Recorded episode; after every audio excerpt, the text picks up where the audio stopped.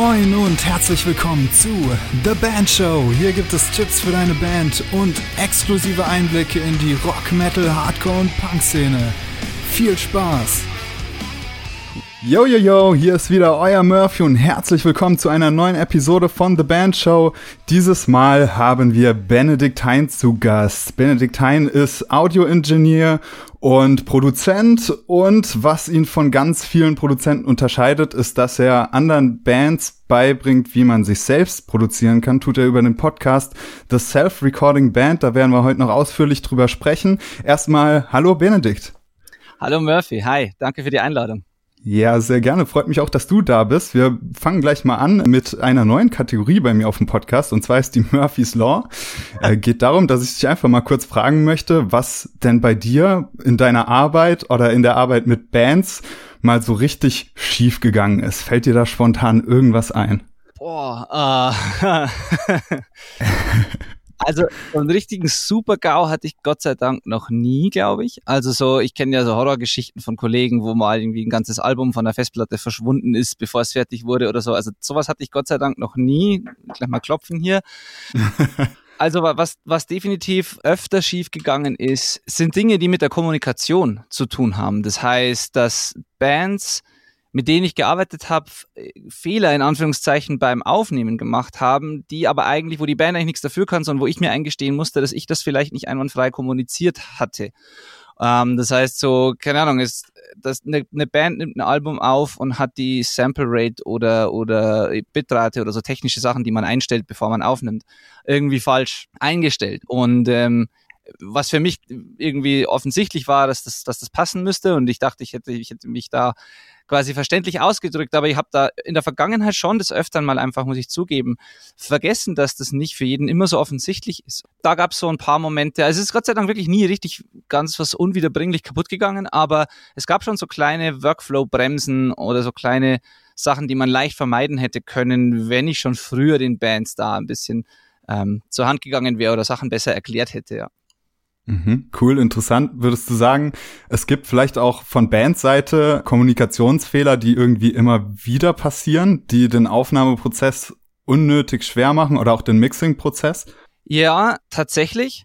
Und ich versuche aber eigentlich, oder ich bin mir da, also ich bin da überzeugt davon, dass man da den Fehler eigentlich nicht bei den Bands eben suchen darf, sondern das ist die Aufgabe des Engineers, das so klar wie möglich zu kommunizieren halt. Und gängige Dinge sind eben so die, erstmal die technischen Sachen, wie man eben sein Recording-Equipment einstellt, um ja, damit das einfach reibungslos funktioniert und zusammenpasst auch mit dem, was, was der Engineer benutzt, wenn man das remote macht oder wenn man eben zusammenarbeitet in verschiedenen Projekten oder so. Und dann äh, sind das so Sachen wie in welchem, in welchem Format man zum Beispiel Spuren exportiert und dann zum Mischen schickt. So, da gibt es so ganz äh, klassische Dinge, die immer wieder auftreten, dass Bands Monospuren als Stereo exportieren, weil das so die Default-Einstellung der, der, der Software ist. Oder was jetzt kein Beinbruch ist, aber es halt unnötig Platz auf der Festplatte verschwendet und muss dann wieder hin und her konvertiert werden oder so. Oder dass eine Band, wenn man sagt, dopple, doppelt doch bitte die Gitarren, damit der Refrain äh, der Refrain irgendwie ein bisschen größer wird und dann äh, versteht die Band darunter unter Umständen, dass man einfach die Spuren nimmt und kopiert und das dann ah, funktioniert. Ja. Und eigentlich meint man aber das zweites Mal einspielen. So. Und das mhm. sind Dinge, die einem, wenn man das jahrelang macht, völlig klar sind und, und offensichtlich erscheinen. Aber man darf natürlich nicht vergessen, dass die Band ja deswegen zu einem kommt, weil, weil sie die Expertise brauchen und weil sie das eben nicht alles selber wissen. Von daher gibt's da klar so Dinge, die immer wieder auftreten, aber ich suche da den Fehler nicht bei den Bands, sondern ich habe einfach über die Jahre versucht, meinen ähm, Onboarding-Prozess, sage ich mal, mit den Bands und meine Kommunikation da so zu optimieren, dass da eigentlich nichts mehr schiefgehen kann. Ja, cool. Das ist schon mal eine sehr professionelle Herangehensweise. Ähm, bevor wir wieder auf die Bands zu sprechen kommen, das ist ja natürlich hier Hauptthema, möchte ich natürlich total gerne jetzt mal ein bisschen über dich sprechen. Und äh, zwar, du kommst ja ursprünglich aus dem Punkrock, richtig? Ja, genau. Da ist jetzt mal einfach so eine ganz platte und provokative Frage. Wenn man jetzt an Punkrock denkt, denkt man doch nicht irgendwie unbedingt an besonders ausgefeilte oder fette Produktionen, oder? Wie kommt man aus dem Punkrock dazu, irgendwie äh, auf die Idee, äh, geile Produktion zu machen?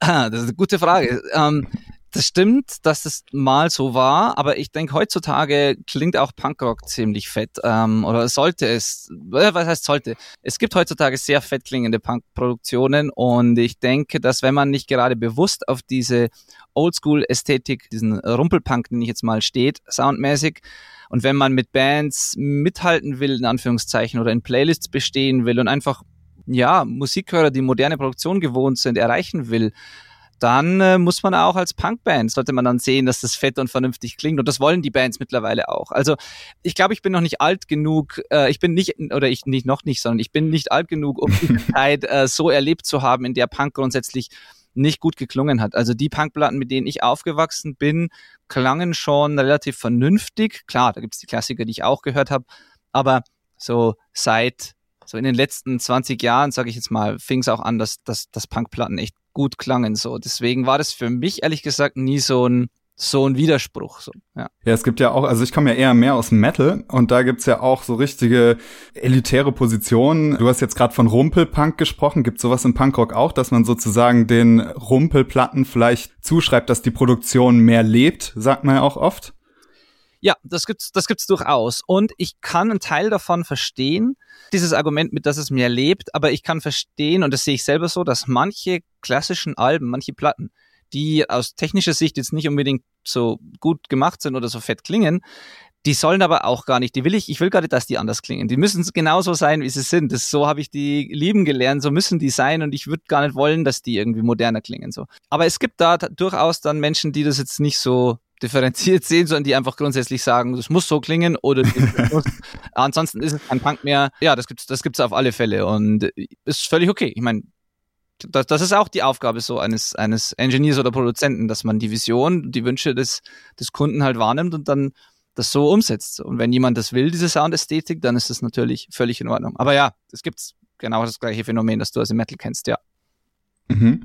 Äh, was ist denn da deine Position, wenn man sagt, okay, irgendwie lebendige, also das typisch lebendige, wovon, wovon jetzt der elitäre Typ spricht, versus äh, sterile Produktion oder muss man sich da überhaupt entscheiden? Hast du sehr gut eigentlich selber jetzt formuliert. Ich finde, da muss man sich nicht entscheiden. Das ist genau mein, mein Punkt eigentlich. Ich mag organisch klingende natürlich klingende Platten sehr, sehr gern in jedem Genre, auch bei den modernen, fetten härteren Sachen. Das, das schließt sich aber für mich eben nicht aus. Es, es kann modern und druckvoll und gut produziert sein und trotzdem organisch sein. Das muss deswegen nicht steril oder, oder nach Computer klingen. Das, das geht definitiv zusammen für mich.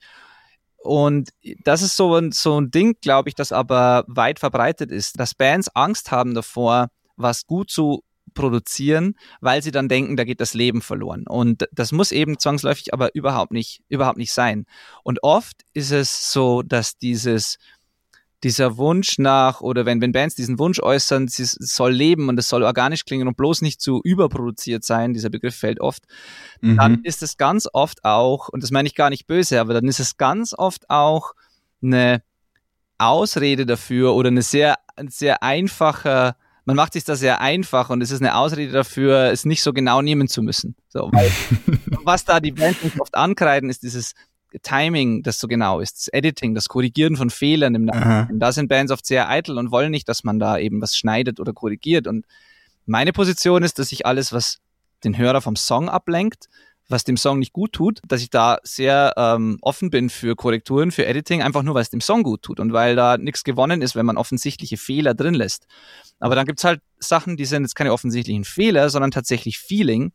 Und das soll definitiv drin bleiben. Und das auseinanderzuhalten oder zu erkennen, dass beides miteinander gehen kann. Das ist oft schwer, wenn man die Erfahrung nicht hat vielleicht. Und da, da haben eben viele Bands einfach Angst davor. Und das kann ich auch ein Stück weit verstehen, weil man ja nicht diesen technischen Prozess so versteht, wenn man es nicht täglich macht. Und man muss ja jemanden Fremden dann vertrauen, der da mit seiner, an seiner Kunst rumschnippelt. Und das ist natürlich nicht ganz einfach.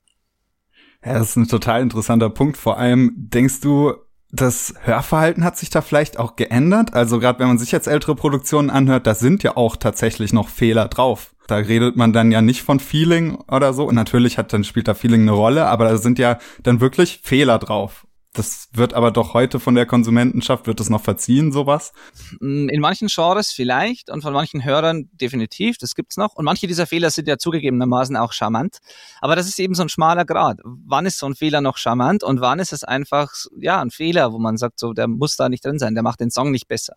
Das ist, äh, muss man immer wieder neu entscheiden und das ist echt nicht schwer und äh, ist echt schwer, so würde würd ich sagen. Und ich denke, dass sich die Hörgewohnheiten da definitiv geändert haben. Ich glaube, dass mhm. man früher über sowas hinweggesehen hat, weil man halt einfach eine Band hört auf einer Platte, die live spielt und da passiert halt sowas mal, wenn es eine Kleinigkeit ist. Also grobe Schnitzer sind ja auch selten auf, Platten auch, auf den guten Platten auch von früher.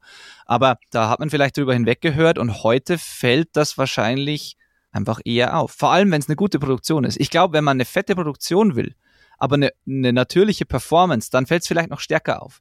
Wenn das eine von Haus aus so eine Ästhetik hat, auch soundmäßig, dass es eher nach live klingt und eher roh, dann verzeiht man vielleicht auch die Fehler eher. Aber wenn es so eine, stell dir vor, so einen richtig fetten, modernen Metal-Sound oder so eine Metalcore-Band und dann ist da plötzlich eine Bassdrum irgendwie leicht verrutscht und nicht auf der Gitarre, das, das reißt dich sofort aus dem Song. Das fällt ja, sofort auf. Genau, in, in diesem Zusammenhang, also ich bekomme es ganz oft mit, dass äh, Bands mir irgendwie Demos schicken und ich soll dazu was sagen. Und das Erste, was einem ja heutzutage immer, ja, zuspringt, wenn Bands sich selbst produzieren, sind ja die Fake Drums, die programmierten Drums, bei denen dann die Becken alle gleich laut sind. Was ist denn da deine Position? Ähm, wie sollte man damit umgehen? Und was wäre vielleicht der erste Schritt, wenn man sich als Band mit dem Aufnehmen auseinandersetzt, gerade bei den Drums, das zu vermeiden, dass einem die programmierten Drums so direkt ins Gesicht springen? Super gute Frage. Das ist, das finde ich auch, ist das äh, so ein Dead Giveaway, also so eine Sache, wo man sofort merkt, dass es entweder eine Amateurproduktion ist oder dass es bewusst diese künstliche Ästhetik ist. Das gibt's ja auch. Also man kann das ja auch als Stilmittel einsetzen, aber diese künstlichen Drums sind so das erste, was einem so auffällt an, wenn man, wenn man an so eine überproduzierte, sage ich jetzt mal, Platte denkt. Und mein Tipp da wäre, also ich, ich muss ich zuerst sagen, ich bin gar nicht gegen programmierte Drums. Ich empfehle es sogar vielen Bands, das so zu machen, weil man in den wenigsten Fällen in einem Proberaum mit begrenztem Equipment und nicht optimaler Akustik und ohne Erfahrung, in den wenigsten Fällen einen wirklich guten Drum-Sound hinkriegt, eine wirklich gute Drum-Aufnahme. Das ist einfach so. Also es geht und ich zeige es den Leuten auch, aber es ist deutlich schwerer und in den seltensten Fällen so wirklich toll. Mit Drum Libraries modernen kann man das programmieren, dass es super gut klingt und eben aber auch natürlich. Und die Frage, ob das dann eben so falsch oder so fake klingt, hängt dann davon ab, wie man das Ganze programmiert. Dass man, wenn man hier die einzelnen Drumschläge setzt in seiner Software, dann hat jeder, jede, das sind MIDI-Noten nennt man das, das sind Trigger, die praktisch dem Sampler sagen, wann er welche welches Sample abspielen soll, welchen, welche Trommel oder welches Becken. Und immer wenn so eine Note kommt, weiß der Sampler, okay, jetzt kommt eine Snare, jetzt kommt eine Bassdrum, jetzt kommt ein Becken. Und wenn man diese MIDI-Noten alle immer alle gleich setzt mit der gleichen Velocity, das ist, kann man sich vorstellen, eine Lautstärke, dann äh, feuert der Sampler unter Umständen immer das genau gleiche Sample ab mit der gleichen Lautstärke und das klingt halt unnatürlich. Wenn man das variiert und jedem Schlag eine leicht andere Velocity zuordnet oder und dann noch ein Sample Library benutzt, das gut ist und das für jede dieser Lautstärken verschiedene Samples zufallsmäßig abfeuert, dann kommen wir dem echten Feeling von einem Drummer schon deutlich näher. Und da liegt in den meisten Fällen so, ähm, liegen so die, die größten Fehler, dass, dass das eben alles glatt ge gebügelt wird und, und einfach jede MIDI-Note genau gleich ist, das Timing quantisiert ist und dann dieselben Samples hintereinander da abgefeuert werden und dann kommt dieser Maschinengewehr-Effekt äh, zustande und das, das klingt dann offensichtlich fake, weil halt kein Drummer zweimal hintereinander ein Becken oder eine Trommel exakt gleich trifft und das klingt auch nie exakt gleich. Jetzt sagst du es auch schon, äh, ähm, dass es vielleicht nicht der erste Schritt für eine Band ist, sich den Proberaum komplett so herzurichten, dass man darin geile Drums aufnehmen kann, wenn man sich jetzt aber selbst produzieren möchte. Was wären denn dann die ersten Schritte? Was braucht man als Band? Also wenn man jetzt wirklich bei Null anfängt oh, und offen dafür ist, Drums zu programmieren, das ist ja immer Voraussetzung. Ich kann es ja total verstehen, wenn Leute sagen, nee, wir wollen unsere Drums aufnehmen, dann geht das auch. Aber wenn man jetzt bei Null anfängt und einfach mal nur ergebnisorientiert ist und sagt, programmierte Drums sind okay, dann würde ich tatsächlich sagen, ist die Mindestanforderung ein halbwegs aktueller Computer. Das muss gar nichts Spezielles sein. Also wirklich fürs Aufnehmen tut's jeder halbwegs moderne Computer kann das. Auch völlig egal ob Windows oder Mac. Dann eine Recording Software, die ist sehr günstig gibt, die Einsteigerversion davon. Es gibt sowas wie Reaper, ähm, es gibt äh, die, die limitierten oder diese leicht reduzierten Versionen von Cubase zum Beispiel.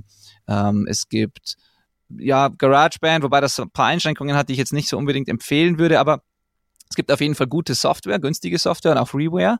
So die Dinge braucht man. Dann braucht man ein Interface. Das ist quasi eine externe Soundkarte mit Inputs und Outputs, die die interne ersetzt. Da sind dann Mikrofon-Inputs dran und Outputs für die Kopfhörer und Monitore und so, Monitorlautsprecher. Das braucht man, meistens per USB angeschlossen dann. Und dann braucht man genug Mikrofone für das, was man vorhat aufzunehmen. Und so die Grundanforderung wäre meiner Meinung nach ein Interface mit, sag ich mal, zwei Kanälen, zwei Eingängen, ein gutes ähm, Mikrofon für, für Vocals, für Gesangsaufnahmen, ein Instrumenteneingang, wo man die Gitarre anschließen kann und dann mit einer Amp-Simulation die Gitarre einspielen kann, so wenn man jetzt keinen lauten Amp zum Beispiel bei sich zu Hause äh, aufnehmen kann.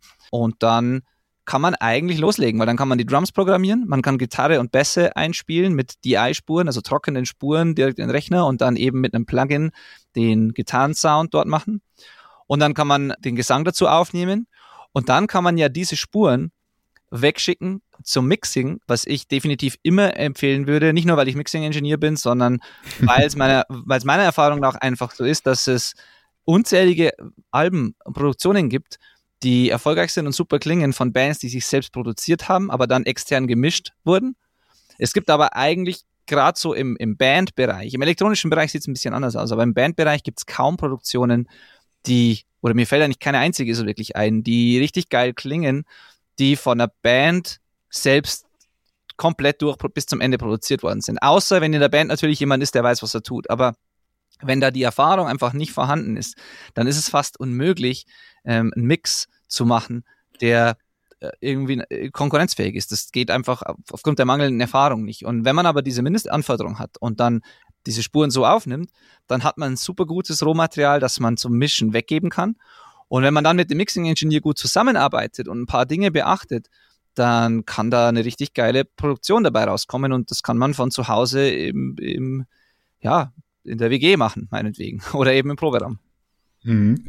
Jetzt hast du praktisch meine nächste Frage schon im Vorhinein beantwortet, denn ich habe mir heute Morgen den Redfield Podcast mit dir angehört. Äh, Shoutout an dieser Stelle. Also gerade als Band ist es auch sehr wertvoll, sich den auf jeden Fall mal äh, zugute zu führen, den Redfield Podcast. Und da hast du gesagt, ja, man muss sozusagen sich auf eine Sache konzentrieren, die richtig gut machen und erst dann wird man auf diesem Gebiet Experte.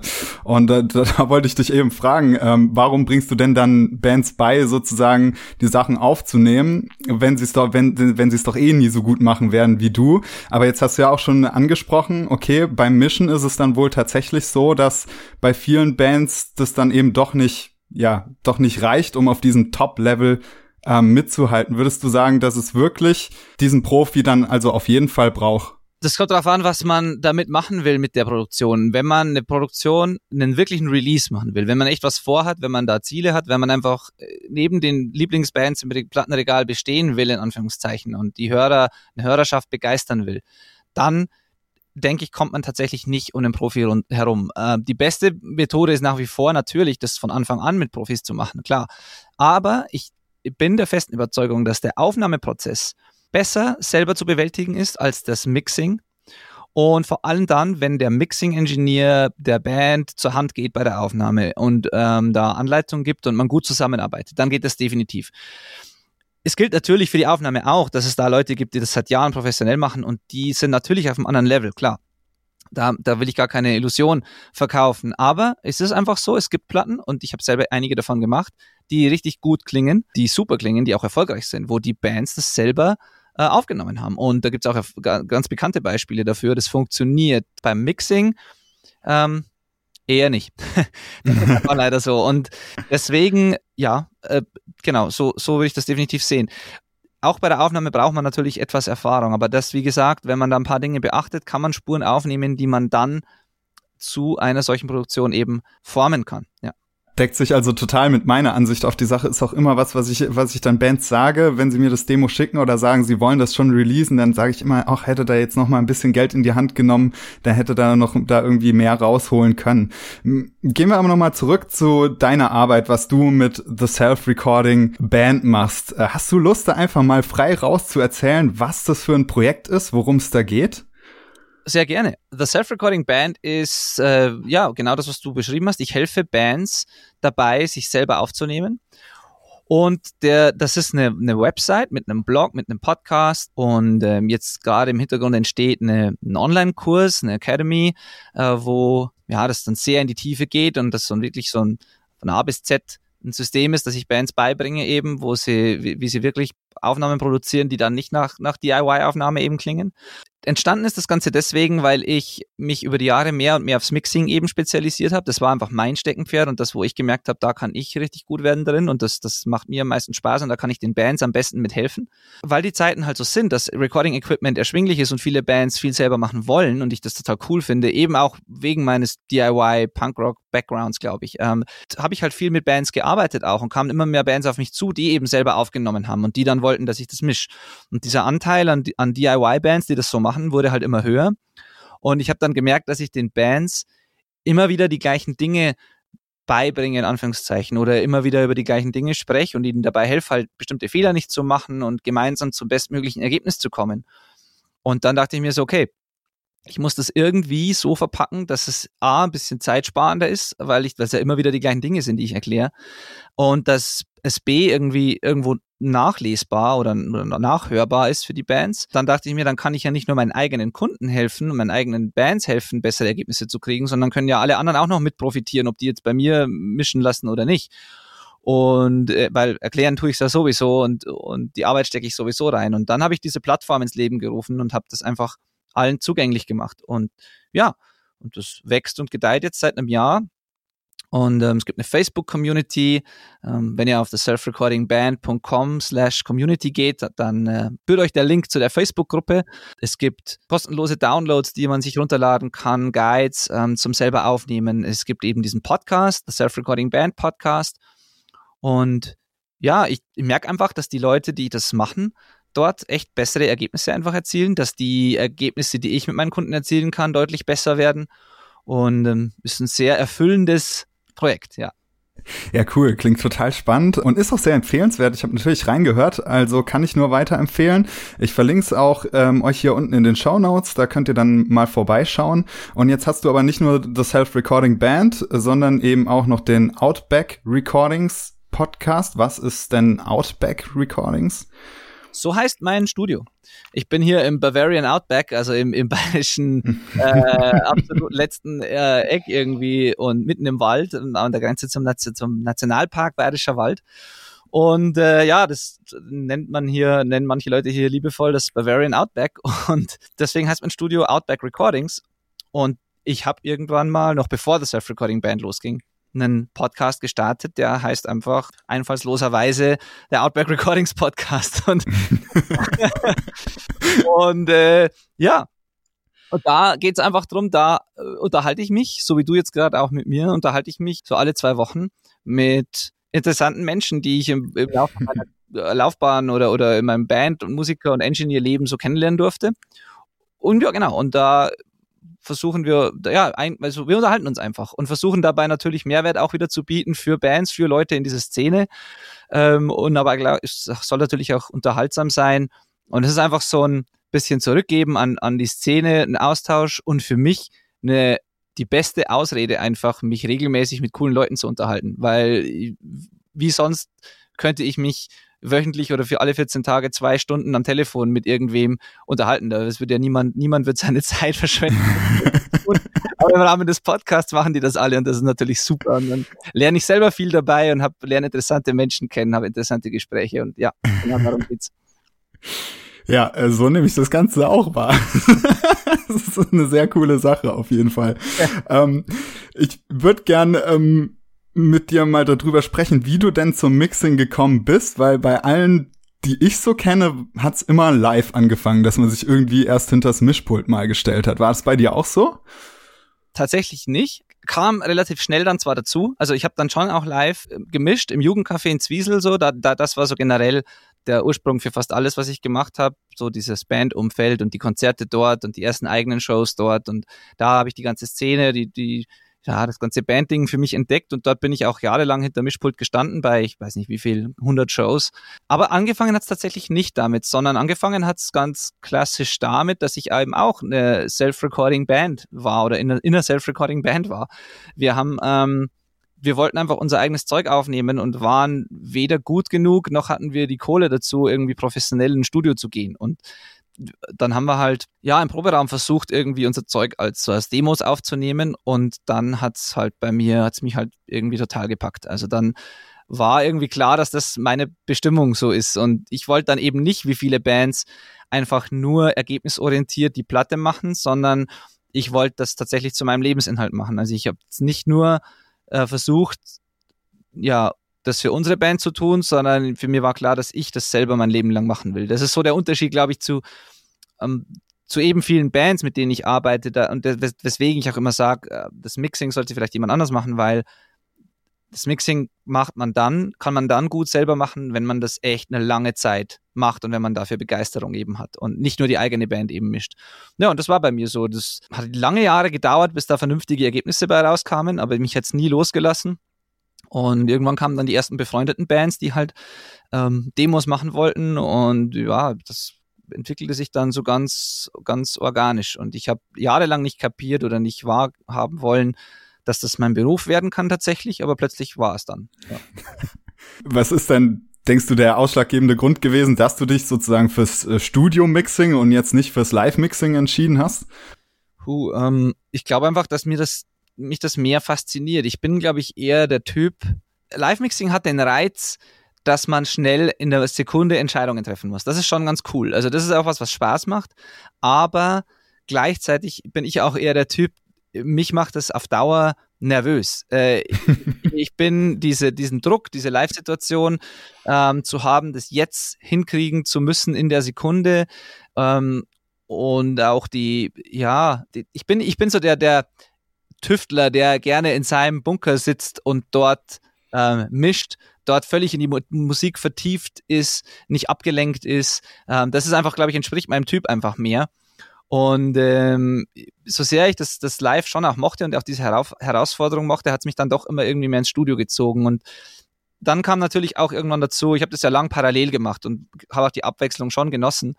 Aber dann kam natürlich auch irgendwann dazu, dass es eine Belastung für die Ohren ist, auch wenn man mit Gehörschutz arbeitet. Das kann man nicht immer hundertprozentig. Selbst wenn man guten Gehörschutz hat, ist das klingt halt leider immer ein bisschen anders. Und ähm, ich hatte dann auch irgendwie Schiss, dann so neben den eigenen Shows, die ich ja mit meinen Bands gespielt habe, dann auch noch irgendwie jedes Wochenende hinterm Pult zu stehen bei den Lautstärken. Ich hatte echt dann irgendwann auch Angst um mein Gehör so ein bisschen. Dann habe ich recht früh äh, Familie gegründet und so weiter. Und dann kamen die Arbeitszeiten natürlich dazu, das permanente am Wochenende und abends einfach weg sein, zusätzlich zu den Shows mit den Bands, war eben auch nicht besonders familienfreundlich. Und ja, immer mehr Bands haben mich halt im Studio gebucht und dann war eigentlich für mich die Entscheidung relativ klar. Mhm. Du, du klaust mir die Themen jetzt echt vom Tablett.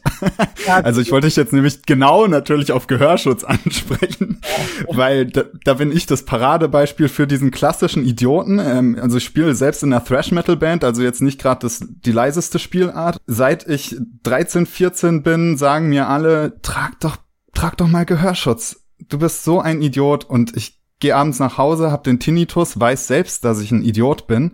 Was würdest du so jemandem wie mir sagen? Was sind die konkreten Auswirkungen, wenn man wie ich so ein Idiot ist, der einfach keinen Gehörschutz trägt, auch gerade vielleicht ähm, hin, auf, im Hinblick aufs Musikalische, ähm, ja, ich kann, da gibt's ganz klar zu sagen, dass du es unbedingt tun solltest.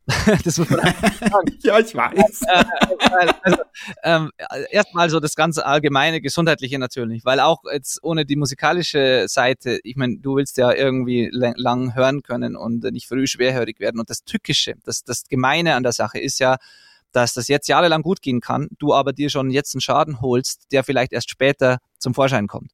Und ähm, das ist halt das, das, das Fiese an der ganzen Geschichte. Und deswegen würde ich da definitiv empfehlen, das einfach zu machen. Das Musikalische natürlich auch. Ähm, das Erste, was nämlich passieren wird in der Regel, ist, dass du in bestimmten Frequenzbereichen, wo du dein Gehör überstrapaziert hast, Einbußen haben wirst. Das sind oft die Höhen oder die oberen Mitten, dort wo es scharf ist und ein bisschen weh tut und ähm, wo halt ähm, die, ja, wo du oft auf auf Konzerten einfach, keine Ahnung, wenn von, von lauten Becken oder, oder auch Vocals oder Gitarren, du einfach in den oberen Mitten so ein so eine permanente Belastung die Ohren trifft und da kann dann ein Loch entstehen in deinem Spektrum, das du hörst. Das heißt, du hörst irgendwann dumpfer, du nimmst diese diese Bereiche nicht mehr so wahr. Kann aber auch äh, in anderen Frequenzbereichen passieren. Auch wenn man sich regelmäßig sehr, sehr lauten Bass aussetzt, kann dort eine Hörschwäche entstehen. Also unterm Strich ist einfach so, dass du nicht mehr so ausgewogen hörst und du dann irgendwann Schwierigkeiten kriegen kannst, äh, Dinge einfach zu beurteilen, Klänge zu beurteilen. Und du dann zum Beispiel, wenn, wenn ich jetzt als Mischer irgendwo äh, bestimmte Frequenzen nicht mehr so gut höre wie andere, dann würde ich da wahrscheinlich beim Mischen permanent zu viel reindrehen, weil es dann für mich halt gut klingt, aber für allen anderen fliegen dann die Ohren weg dort. Und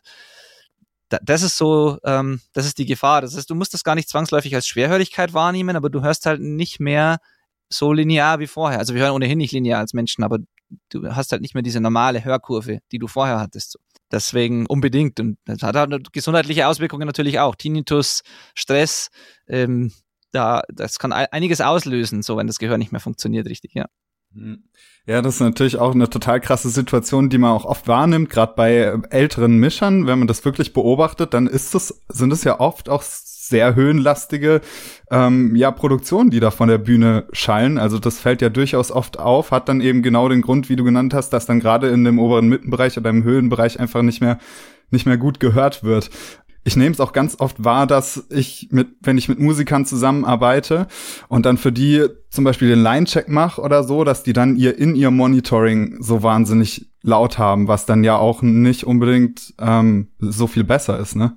Ja, absolut. Genau, gilt genau das Gleiche. Sehr gefährlich. Um die ohnehin laut vorhandene Lautstärke auf der Bühne dann zu übertönen, dreht man dann den, den In-Ear-Monitor ziemlich auf. Hängt mit der Qualität der In-Ears tatsächlich auch ein bisschen zusammen, weil je, je dichter die natürlich machen, desto weniger laut muss man es machen, weil dann äh, von außen halt weniger reindringt. Wenn die sehr locker sitzen oder eben nicht, nicht besonders gut, nicht besonders geschlossen sind, dann muss man da mehr Gas geben.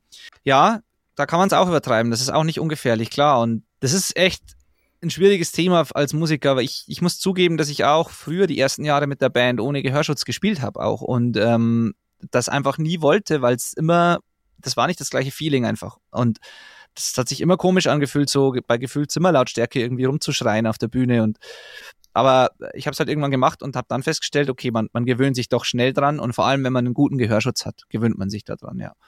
Aber gerade die Bühnenlautstärke ist ein großes Thema, weil du denkst, es ist nicht so laut wie vorne vor der PA, aber wenn du dich mal eine Stunde lang direkt neben dem Drummer ähm, hinstellst und die, die lauten Becken die ganze Zeit direkt am Ohr hast, das ähm, ist nicht ohne. Also ja. ja, auch gerade, du sprichst das an mit Gewöhnung, hat das sehr viel zu tun. Ich habe jetzt zum Beispiel diese Referenzerfahrung nie gemacht, dass man sich einfach vielleicht eine Zeit lang dran gewöhnt, aber es leuchtet ja ein, dass du jetzt wahrscheinlich nicht weniger Spaß an der Musik hast als früher, nur weil du eben jetzt Gehörschutz trägst. Dementsprechend ist es vielleicht wie sowas mit dem mit dem Rauchen aufhören oder so, dass es dann wahrscheinlich eine Phase gibt, die dann stressig ist oder in der das Musikerleben dann wirklich nicht so viel Spaß macht. Aber diese Phase überwindet man dann wahrscheinlich auch, oder? Ja, genau, so ist es. Und die Phase ist tatsächlich recht kurz, wenn man einen guten Gehörschutz sich zulegt, zulegt. Weil die Frustration bei mir am Anfang lag daran, dass ich mir, dass ich gedacht habe, wenn ich mir irgendwo im Musikhaus so günstige Musikerohrenstöpsel irgendwie kauft, dann dachte ich mir, das wäre, das ist das, was alle benutzen, das wäre gut. Und das war es halt aber nicht, weil das sind halt vielleicht bisschen besser als jetzt Oropax, aber die machen trotzdem dumpf und klingen halt nicht gut. Und das war mir nicht so bewusst und das war dann sehr enttäuschend und frustrierend, weil ich halt so einfach nicht spielen wollte. Und als ich dann aber dann doch mal das Geld in die Hand genommen habe und meine Karriere auch dann ernster genommen habe und gesagt habe, okay, ich lasse mir jetzt einen Gehörschutz anpassen. Ich mache so eine Otoplastik, wird so ein Abdruck gemacht, ähnlich wie bei, bei Hörgeräten oder halt, ja, geht man zum, zum Hörgeräteakustiker, lässt sich so einen Abdruck machen vom Ohr und dann bestellt man so, ich glaube aus Silikon sind die, ähm, bestellt man sich diese Dinge oder auch bei In-Ears wird das ja auch gemacht, diese angepassten. Ähm, dann kommt dieser, dieses, Silikonding, dieser Stöpsel und da kommt ein Filter rein und diese Filter kann man auch wechseln, die haben unterschiedliche Dämpfungsgrade, äh, unterschiedliche Stärken Und die sind halt weit linearer als die herkömmlichen Ohrenstöpsel von der Stange. Und als ich das dann zum ersten Mal gemacht habe, das waren mal irgendwie so 250 Euro oder was, 300 Euro, keine Ahnung, was das damals gekostet hat. Als ich das dann investiert hatte und das dann ausprobiert habe, von da an war diese Eingewöhnungszeit eigentlich recht schnell vorbei, weil dann habe ich festgestellt, okay, das klingt eigentlich so wie immer, nur leiser, also fast so wie immer, nur leiser. Und dann mochte ich es eigentlich sofort, weil ich plötzlich alles viel besser gehört habe, also deutlicher. Ich, ich habe halt viel besser gehört, was, was die anderen in der Band eigentlich machen. Und auch in schlechten Monitorsituationen auf der Bühne war es viel einfacher zu hören, was die andere Gitarre macht, was man hört sich als Sänger selber besser einfach von innen raus, also man hört seine eigene Stimme einfach so durch die Dämpfung, die man an den Ohren hat. Und es war nicht dieses unangenehme Druckgefühl irgendwie oder so dieses Isoliertsein-Gefühl, sondern es waren Höhen da, es klang frisch, nur halt angenehm. Und dann war diese Eingewöhnung eigentlich schnell vorbei. Genau, also jetzt gibt's keine Ausreden mehr. Seid nicht so dumm wie ich. Macht es. Ich werde es ab jetzt und das verspreche ich hiermit auch machen. das war mir einfach auch nochmal wichtig, das mit dir zu erörtern, dass man da wirklich aufpassen sollte, weil dieser Effekt sich ja schleichend einstellt und dann auch wirklich gesundheitliche Auswirkungen, aber eben auch unmittelbare Auswirkungen auf das musikalische Wahrnehmungsvermögen hat. Jetzt nochmal über was ganz anderes mit The Self-Recording Band. Im Moment ist ja alles, was man sich da ähm, geben kann, im Prinzip noch kostenfrei, oder? Ja, das wird auch immer so bleiben. Also es wird, Entschuldigung, es wird Bezahlprodukte geben, also Kurse geben, gibt auch Coaching, das kann man auch jetzt schon buchen. Ähm, One-on-One-Coaching mit mir einfach. Ähm, äh, aber es wird diese kostenlose Komponente immer geben und das wird auch immer genug sein, um tatsächlich gute Ergebnisse zu erzielen. Das heißt, dieser Podcast äh, und die, die Blogposts und ähm, was ich sonst mache, teilweise Livestreams, die ich manchmal mache oder so, das, das wird es immer weiter geben, diesen kostenlosen Content, weil ich einfach fest daran glaube und einfach das mich erfüllt. Ähm, aber es gibt natürlich auch für die Leute, die weitergehen wollen und was jetzt den, den Rahmen eines Podcasts einfach sprengen würde, gibt's auch ähm, dann bald Online-Kurse, ja. Voll cool. Äh, du nutzt ja auch ähm, dieses coole Tool, dass wenn man sich zum Beispiel deine kostenlosen Inhalte geben will, dann gibt man seine E-Mail-Adresse an und dann versorgst du diejenigen eben auch mit Newslettern. Was denkst du, welche Rolle spielt denn Newsletter-Marketing heutzutage noch, auch für Bands vielleicht? eine große Rolle. E-Mail ist oft totgesagt oder E-Mail-Marketing wird oft totgesagt, ist aber tatsächlich immer noch mega relevant. Und das hat den einfachen Grund, dass Social-Media-Plattformen erstens kommen und gehen. Es gibt manche, die natürlich jetzt länger bestehen. Facebook und Instagram gibt es ja doch schon eine ganze Weile. Äh, aber trotzdem ist es halt einfach, schwankt halt so ein bisschen. Und das heißt, man, man kann sich nie sicher sein, dass die Plattformen, die man heute nutzt, morgen noch existieren. Eine eigene Website oder in der Form existieren. Eine eigene Website existiert mit einem eigenen E-Mail-Newsletter, ähm, E-Mail-Marketing-Tool die hat man selber in der Hand. Und dazu kommt ja noch, dass die Facebook und Instagram und so weiter regelmäßig die Spielregeln ändern und du von heute auf morgen einfach plötzlich keine Leute mehr dort erreichst, weil du halt im Sandkasten von Mark Zuckerberg spielst und nicht in deinem eigenen. Und die Audience, die Leute, die, die Adressen, die Profile, das gehört alles Facebook. Und das ist nicht dein Publikum praktisch. Du kannst es nur nutzen und hoffen, dass du Zugang dazu hast, wenn du was bewerben willst. Wenn du aber eine eigene E-Mail-Liste hast und eine eigene Website, ist es dein Publikum. Und das ist natürlich auch eine Verantwortung, was Datenschutz betrifft und auch was, man will auch nicht die Leute zuspammen, sondern man will natürlich echte Inhalte und Wert vermitteln. Aber es ist halt dein Publikum. Und ich habe eine Statistik gesehen vor gar nicht allzu langer Zeit, also vor kurzem erst, ich weiß jetzt nicht mehr genau die Zahlen darin, aber sinngemäß ging es einfach darum, dass immer noch Leute halt nur alle, ich weiß nicht, zehn Jahre oder so, keine Ahnung, ihre E-Mail-Adressen wechseln oder alle ja, weiß ich nicht wie viele Jahre. Das heißt, dass man einfach die Leute dort auf dem Weg halt zuverlässig einfach erreicht, während auch die Leute sich von den Social-Media-Plattformen an- und abmelden und man einfach keinen verlässlichen Marketingkanal hat und als Band, um eine Fanbase zu haben, zu halten und ähm, versorgen zu können, weil letztlich will man ja den, den Leuten gute Musik bieten und will man ja, man will, es geht ja nicht nur darum, was zu verkaufen, sondern es geht ja in erster Linie darum, dass die, die Kunst verbreitet wird und dass Leute das hören. Und wenn man da seine Fanbase gut behandeln will, denen einfach coole Dinge zukommen lassen will, seine Musik an den Mann bringen will praktisch und verbreiten will, dann ist eine eigene Audience, ein eigenes Publikum über eine E-Mail-Liste immer noch der, ein, ein sehr, sehr wichtiges Tool und etwas, was ich nicht vernachlässigen würde, definitiv. Ja, da sprichst du auch mit den, gerade mit diesen sich ändernden Algorithmen was Wichtiges an. Mir ist es gerade erst gestern passiert, dass ich mit einer Band zusammengearbeitet habe. Wir bewerben gerade gemeinsam ähm, eine neue Veröffentlichung.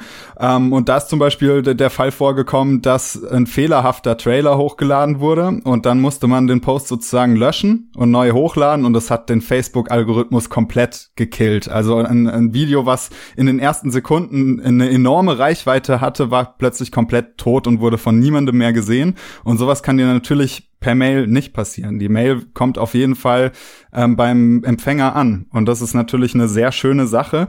Und ja, man merkt jetzt auch schon, dass du jetzt nicht nur unbedingt Expertise im, im Mixing-Bereich hast ähm, und im Recording, sondern auch darüber hinaus. Eine der Sachen, in denen man das Gefühl hat, dass du da eine ordentliche Ahnung hast, ist jetzt der Bereich, äh, wie man Arbeitsprozesse automatisiert.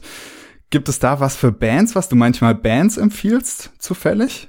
Ähm, ja, ähm, ich würde tatsächlich auch Bands empfehlen, Tools zu benutzen, die das Zusammenarbeiten leichter machen. Gerade wenn man vielleicht nicht, in, nicht komplett in derselben Stadt wohnt oder remote irgendwie zusammenarbeiten muss, dann würde ich mir irgendein einfaches Projektmanagement-Tool oder so äh, auf jeden Fall zulegen. Das ist jetzt nicht direkt eine Automation, aber das erleichtert einfach so Workflow, Songwriting oder wenn man eine Merch äh, neuen Merch plant oder irgendeine Kampagne plant oder an Natur arbeitet oder so, dass man so ein zentrales Tool hat zum Kommunizieren und Projektmanagement zu machen. Sowas würde ich empfehlen. Da gibt es sowas wie Trello, das kostenlos ist und super funktioniert. Es gibt hm, Dinge wie Slack oder Asana, so, so Kollaborationstools, die, die man kostenlos nutzen kann. Hm, sowas würde ich einer Band auf alle Fälle empfehlen. Automatisieren in der Band, hm, ähm, naja, also wenn man es es jetzt nerdig angehen will, und das ist in meinem Fall nicht der Fall, dann würde würd ich, dann könnte man so Sachen automatisieren. Das habe ich in meinem Workflow drin, dass man ein Tool benutzt wie Zapier zum Beispiel. Zapier ist eine kostenlose oder bis zu einer bestimmten Menge an Verknüpfungen ein kostenloses Tool, das verschiedene Apps miteinander sprechen lässt, so verknüpfen lässt. Und man kann da, das sind alle möglichen gängigen Apps mittlerweile eigentlich damit kompatibel. Und man kann da zum Beispiel machen so, dass man Dropbox beispielsweise und sein E-Mail-Programm ähm, verknüpft und dann sagt, okay, wenn jemand aus der Band in unseren Dropbox-Ordner oder in einen bestimmten Dropbox-Ordner eine Datei legt, neue Songidee oder irgendwas oder Lyrics oder irgendwie sowas, dann wird automatisch eine E-Mail mit folgendem Inhalt an die und die Person oder an alle anderen Bandmitglieder geschickt und vielleicht landet dann auch noch gleichzeitig in Trello, äh, wird dann ein neues Projekt erstellt, ein neuer Song mit dem Link zu dem zu der Datei und in, also quasi in dem Moment, wo jemand dann so eine Datei in diesen Dropbox-Ordner zieht, erstellt sich ein Projekt, alle kriegen eine E-Mail, man kann an dem Song dann arbeiten, spart sich Kommunikation und, und ist alles übersichtlich beieinander. Also solche Dinge könnte ich mir vorstellen als Band, ja. Ja, cool. Da gibt's ja auch noch diese App, Online-App If This, Then That. Ähm, da kann man ja zum Beispiel seinen Podcast dann als Blog auf WordPress veröffentlichen lassen und so Geschichten. Also da gibt's schon coole, coole Sachen und interessante Sachen. Danke dir bis hierhin. Wir äh, spielen jetzt aber noch eine Runde, bevor wir zum Ende kommen, Sekt oder Selters. Und zwar geht es darum, dass ich dir entweder oder Fragen stelle und es gibt sozusagen keine Grauzone. Wir denken jetzt ganz schwarz und weiß und du musst dich entscheiden. Du wirst gezwungen, dich zu entscheiden. Bist du bereit? Okay. Ja, ich bin bereit. okay. Dann fangen wir direkt mal an und zwar einmal vielleicht jetzt aus der Perspektive von einem FOH Club oder Festival zum Mischen. Club, weil ich generell Clubs Shows lieber mag und klar, Festival mischt sich vielleicht schöner von der Technik her und allem, aber ich bin dann doch zu sehr Musikfan und mag die Atmosphäre und das ist mir wichtiger als das professionelle Setup beim Festival. Mhm. Digital oder analog? Oh, keine Grauzone. Boah. ja, ist gemein. Digital. Weil Workflow und den Vibe und die Atmosphäre aufrechterhalten und die Bands oder seine Musik schnellstmöglich ähm, versorgen zu können über dem 0,1% Soundgewinn vielleicht durch die analoge Technik steht. Mhm. Okay. NoFX oder Blink 182? Äh, äh, NoFX das war so aus der Hüfte raus. Ich bin NoFX, mit der Band bin ich aufgewachsen. Ich, ich finde Blinkplatten auch cool, aber so NoFX war für mich wichtiger. Ja. Mhm. Ähm, Singalong oder Moshpit? Singalong. Spricht vielleicht auch wieder eher meinem Typ. Ich bin, glaube ich, nicht der Typ, der, der im, im, im Moshpit um sich schlägt. Ich nehme dann lieber, ich stehe lieber an der Bühnenkante und schreie in das Mikro und oder halt es den Leuten runter, wenn ich auf der Bühne stehe. Das ist mir, ist, äh, ja, hat mehr Atmosphäre für mich, ist mehr ein gemeinsames Ding und äh, ja, dieses Community-Ding und dieses Erlebnis ist da für mich stärker, als wenn jeder für sich im, im Kreis schlägt irgendwie. okay, ähm, dann zu guter Letzt kommt jetzt eine ähm, sehr schwierige Frage, von der ich auch weiß, dass sie ganz viele Bands äh, beschäftigt und dich zu 100% auch beschäftigt, sehr oft. Und zwar Familie oder Musik? Familie. Zu 100 Prozent. Mhm. Gibt es gar keine große Erklärung. Ähm, für mich gibt es Gott sei Dank beides und ich muss mich nicht entscheiden, aber da ich jetzt ja mich entscheiden muss, in dem Fall, im, im Zweifelsfall immer die Familie. Ja, schönes Schlusswort. Benedikt, vielen Dank. Vielen Dank für die coolen Einblicke, die geballte Flut an Informationen. Ich denke, da ist wahnsinnig viel dabei. Wahnsinnig viel auch für junge Bands, die jetzt noch gar keinen Zugang haben und jetzt auch einen ersten Einblick haben und sich hoffentlich dann auch auf deinem Podcast weiterbilden können. Ähm, würde mich auf jeden Fall freuen, wenn da ein paar ähm, bei dir auch mal reinhören. Ja. Wenn ich noch eine Sache anbringen darf, einen letzten Satz, dann, Klar. dann würde ich gerne ähm, den Leuten einen Link geben. Und zwar ist es das selfrecordingband.com slash 10-Step-Guide, also 10-Step-Guide geschrieben. Da könnt ihr euch nämlich diesen ähm, kostenlosen 10-Schritte-Guide runterladen, der wirklich wertvoll ist, der euch durch die ganze Produktion im Endeffekt führt. Und das ist ein guter Einstieg in das Thema. Also das hoffe ich hilft. Genau. Sehr geil. Verlinke ich auf jeden Fall. Super. Super. Danke dir, hat mega Spaß gemacht. Gerne auch mal in echt, ja. Sehr, sehr gerne. Auf jeden Fall, mir auch. Mach's gut. Du auch. Ciao. Ciao.